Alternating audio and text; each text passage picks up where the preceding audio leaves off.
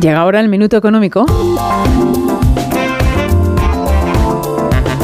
Hoy Ignacio Rodríguez Burgos nos explica en un minuto qué tiene que ver una furgoneta pick-up con la marcha de la economía. El vehículo que más se vende en América es una furgoneta, la pick-up de Ford, la F-150.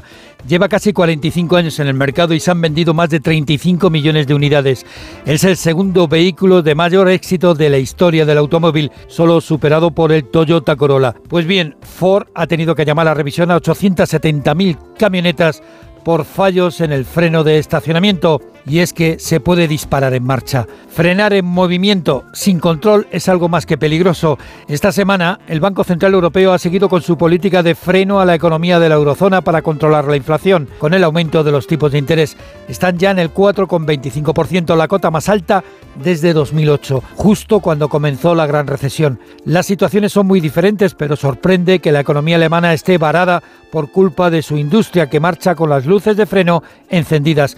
En España preocupa. Alemania es uno de nuestros principales clientes. Las exportaciones españolas han pasado de ser el motor del crecimiento a ser uno de los lastres.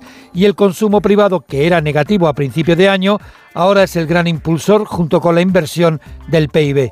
Pero cuando el mecánico mira las piezas de nuestra furgoneta económica, se aprecia también que la inversión que más aumenta es en el ladrillo y resalta como un semáforo rojo en la noche el fuerte descenso de la actividad agraria, un 8,4% abajo. La sequía ha dejado en la aridez buena parte del sector primario. Último domingo de